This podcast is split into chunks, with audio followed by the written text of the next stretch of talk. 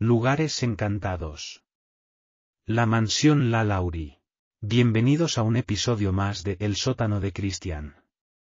Hoy, tocamos un tema macabro muy famoso en los Estados Unidos, un edificio el cual se cree que después de todo lo que vieron sus paredes, quedó totalmente encantado. Siéntate, y ponte cómodo, allá vamos. Marie Delphine La Lauri nacida como McCarthy, en Nueva Orleans, el 19 de marzo de 1787 y murió el 7 de diciembre de 1849, fue una socialité y asesina en serie nacida en el estado de Luisiana, Estados Unidos. Se volvió famosa por haber torturado y asesinado a un gran número de esclavos negros. La Lauri nació en Nueva Orleans y se casó tres veces a lo largo de sus años. Mantuvo una importante posición en los círculos sociales de su ciudad natal hasta el 10 de abril de 1834 cuando rescatadores que habían respondido a un incendio en su mansión en Royal Street descubrieron varios esclavos amarrados dentro de la casa que mostraban evidencia de haber sido torturados por mucho tiempo. Después de esto la casa de la Lauri fue saqueada por una multitud de ciudadanos enfurecidos, y se cree que ella escapó hacia París, en donde se especula que pasó el resto de sus días.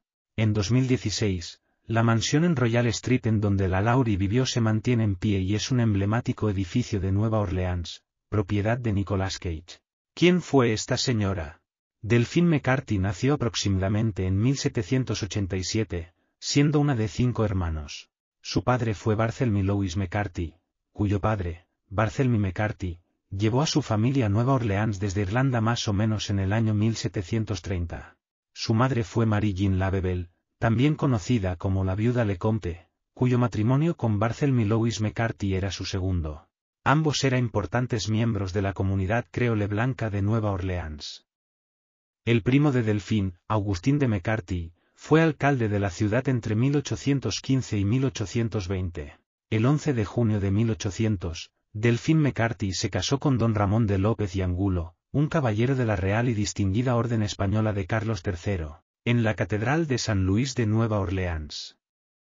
Para 1804, don Ramón había ascendido a la posición de cónsul general de España en Luisiana. También en 1804, Delfín y don Ramón viajaron a España. Los relatos sobre el viaje difieren. Grace King escribió en 1921 que el viaje fue un castigo militar para don Ramón, y que Delfín conoció a la reina, quien se mostró impresionada con la belleza de Delfín. El reporte de 1936 de Stanley Arthur era diferente, él indicó que el 26 de marzo de 1804, don Ramón fue convocado en forma extraordinaria a la Corte de España para tomar una nueva posición en la Corte, pero que nunca llegó a España porque murió en La Habana cuando estaba en camino a Madrid.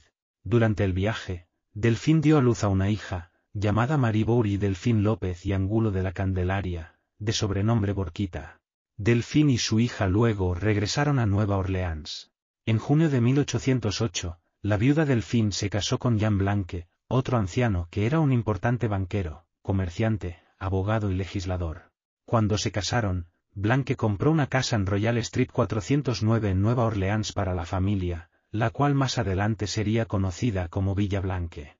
Delfín tuvo cuatro hijos más con Blanque, llamados Louise Pauline, Louise Marie Laure, Marie-Louise Jean, y Jean-Pierre Pauline Blanque. Blanque murió en 1816. Delphine se casó por tercera vez el 25 de junio de 1825, esta vez con el médico Leonard Louis Nicolas Lalaurie, quien era mucho más joven que ella, por lo que se especula que ella lo odiaba y solo estaba con él por interés. En 1831 compró una propiedad en Royal Street 1140, la cual administró por su cuenta con muy poca participación de su esposo, y para 1832 había construido una mansión de tres pisos allí que incluía una dependencia para esclavos. Madame Lalaurie vivió allí con su esposo y dos de sus hijas, y mantuvo una posición importante en los círculos sociales de Nueva Orleans. El incendio de 1834.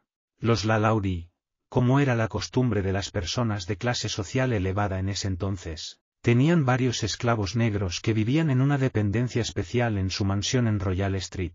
Las historias sobre el trato de Delphine Lalaurie hacia sus esclavos entre 1831 y 1834 varían. Harriet Martens, escribió en 1838, según historias que los residentes de Nueva Orleans le contaron durante su visita en 1836, que los esclavos de la Lauri parecían estar muy demacrados y desdichados, sin embargo, en público la Lauri se mostraba por lo general muy amable con la gente de raza negra y preocupada de la salud de sus esclavos, y los registros de la época muestran que la Lauri emancipó a dos de sus propios esclavos, Jan Louis en 1819 y De Vince en 1832. Sin embargo, Martin reportó que los rumores públicos sobre el maltrato de la Lauri hacia sus esclavos fueron suficientes para que un abogado local fuera enviado a Royal Street, para recordar a la Lauri las leyes relativas al mantenimiento de esclavos. En su visita, el abogado no encontró ninguna evidencia de maltrato de esclavos por parte de la Lauri. Martin también contó otras historias de la crueldad de la Lauri que eran conocidas entre los residentes de Nueva Orleans en más o menos el año 1836. Indicó que, poco después de la visita del abogado local, uno de los vecinos de la Lauri vio a uno de los esclavos de la Lauri, una niña de 12 años llamada Lia, o Lie, morir tras caer desde el tejado de la mansión en Royal Street mientras trataba de evitar ser castigada a latigazos por Delfín la Lauri. Lia había estado cepillando el cabello de Delfín cuando le provocó un tirón por accidente, lo que causó que la Lauri cogiese un látigo y la persiguiese. El cuerpo fue enterrado más adelante en el jardín de la mansión. Según Martens, este incidente llevó a una investigación de los Lauri, la cual los encontró culpables de crueldad ilegal y los obligó a dejar ir a nueve esclavos. Los nueve esclavos fueron comprados de vuelta por los Lauri a través de la intermediación de uno de sus familiares, y traídos de vuelta a su residencia en Royal Street. De igual manera, Martin reportó historias de que la Lauri mantenía a su cocinera amarrada al horno en la cocina, y golpeaba a sus hijas cuando trataban de alimentar a los esclavos. El 10 de abril de 1834 se inició un incendio en la residencia de los Lauri en Royal Street, el cual había comenzado en la cocina. Cuando la policía y los bomberos llegaron al lugar, encontraron a una mujer de 70 años, la cocinera, amarrada al horno por un tobillo. Más adelante declararía que ella misma había iniciado el incendio como un intento de suicidio por miedo a su castigo, ser llevada a la ergástula en el último piso, ya que dijo que nadie que había sido llevado allá había regresado. Según informó el New Orleans BE del 11 de abril de 1834, la gente que se encontraba en la zona respondió al incendio tratando de ingresar a las dependencias de los esclavos para asegurarse de que todos podían ser evacuados. Luego de que los Lalauri se negaron a entregar las llaves del lugar, las personas que estaban ayudando tumbaron las puertas de la dependencia de esclavos y encontraron siete esclavos más o menos, mutilados horriblemente. Suspendidos por el cuello, con sus extremidades aparentemente estiradas y rajadas de una extremidad a la otra quienes dijeron haber estado encarcelados allí por unos cuantos meses. Una de las personas que entró al lugar fue el juez Gianfranco Iscanonge, quien después declaró haber encontrado en la mansión La Lauri, entre otros, a una negra.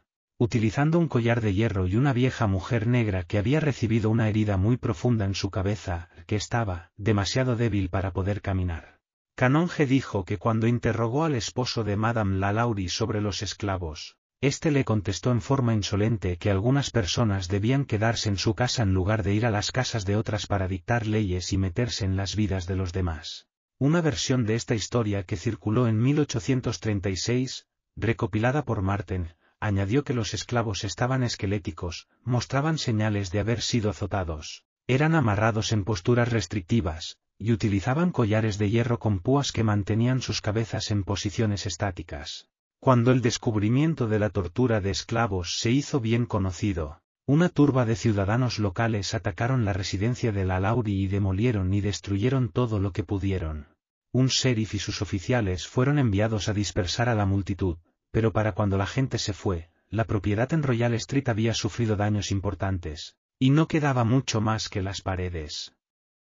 Los esclavos torturados fueron llevados a una cárcel local, en donde los pusieron a vista del público.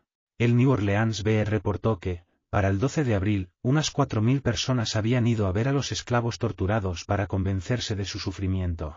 El Pittsfield Sun, citando al New Orleans Advertiser en un artículo escrito varias semanas después de la evacuación de la dependencia de esclavos de la Lauri, indicó que dos de los esclavos encontrados en la mansión de la Lauri habían muerto desde su rescate y añadió, entendemos que, luego de cavar en el jardín, se encontraron cuerpos, y una vez destapado el pozo de la mansión se encontraron más, entre ellos el de un niño.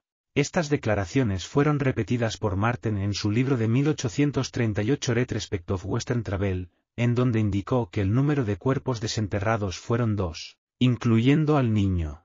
Vida posterior y muerte. La vida de la Lauri después del incendio de 1834 no está bien documentada.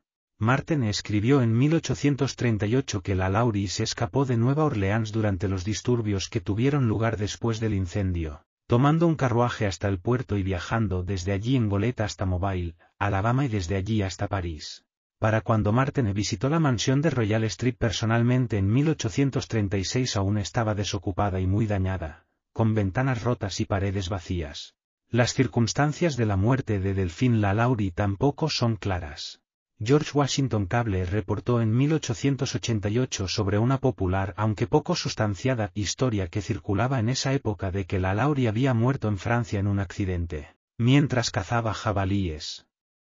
Sea cual sea la verdad, a finales de los años 1930, Eugene Baques, ¿Quién fue el sexten del cementerio de Saint Louis hasta 1924? Descubrió una vieja y rajada placa de cobre en el pasillo 4 del cementerio. La inscripción en la placa leía, Madame Lalaurie, nacida Marie Delphine McCarthy, murió en París, el 7 de diciembre de 1842, a la edad de 67 años. Sin embargo, según los archivos franceses, murió en 1849. Folklore. Historias sobre el maltrato de los esclavos por parte de la Lauri circularon por Luisiana durante el siglo XIX, y fueron distribuidas como parte de colecciones de historias escritas por Henry Castellanos y George Washington Cable.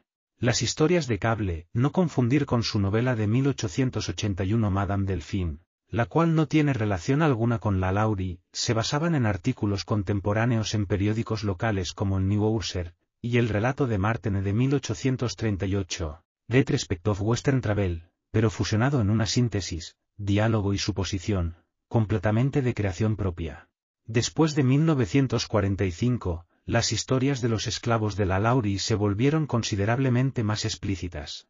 Jean de la Vinch, escribió en la publicación, Historias de fantasmas en la antigua Nueva Orleans, que supuestamente la Lauri tenía un sadístico apetito que no parecía saciarse sino hasta que infligía en uno o más de sus esclavos una terrible forma de tortura e indicó que las personas que respondieron al incendio de 1834 habían encontrado esclavos, completamente desnudos, encadenados a la pared, con los ojos arrancados, sus uñas arrancadas de raíz, otros tenían sus articulaciones completamente raspadas e infectadas, agujeros grandes en sus nalgas de donde se había arrancado un pedazo de carne, sus orejas colgando de sus cabezas, sus labios amarrados, intestinos al aire y amarrados alrededor de sus cinturas desnudas.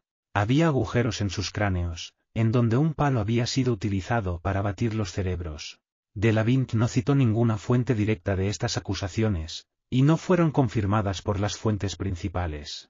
La historia fue popularizada y exagerada en Viaje a la Oscuridad, Fantasmas y vampiros de Nueva Orleans, de Kalila Ketrine Smith, la dueña de un tour de fantasmas en la ciudad.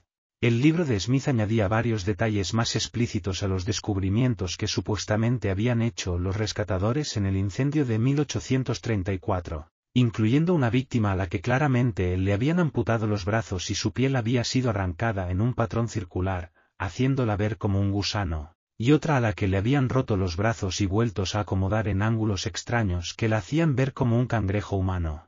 Muchos de los detalles en el libro de Smith no tenían fuentes, y otros no fueron confirmados por las fuentes primarias citadas. Hoy en día, muchas de las nuevas versiones del mito de la Laurie utilizan las versiones de Smith y de la Vinch como fuentes para describir torturas explícitas, y para elevar el número de esclavos que murieron bajo el cuidado de la Laurie hasta cerca de los 100. La mansión La Laurie. La casa en la que vivía Delphine La Laurie en Nueva Orleans cuando ocurrió el incendio de 1834 aún sigue en pie en Royal Street número 1140, en la esquina de Royal Street y la calle Governor Nichols, anteriormente conocida como Hospital Street.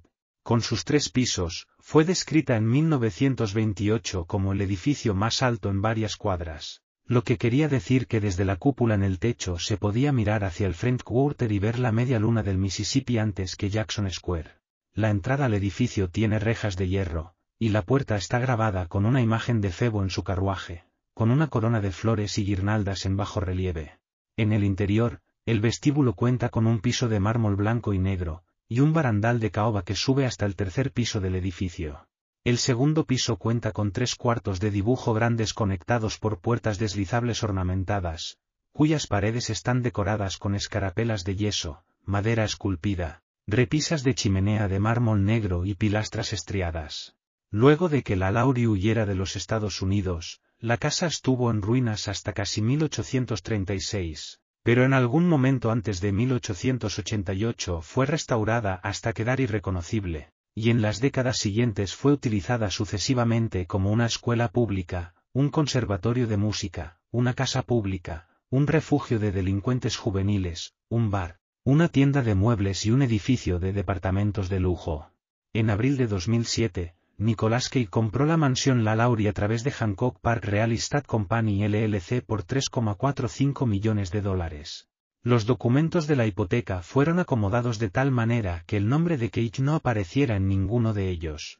El 13 de noviembre de 2009, la propiedad, valuada en ese momento en dólar 3.5 millones, fue subastada como resultado de una liquidación bancaria y comprada por Regions Financial Corporation por dólar 2.3 millones. Sin duda alguna, esta historia no deja indiferente a nadie.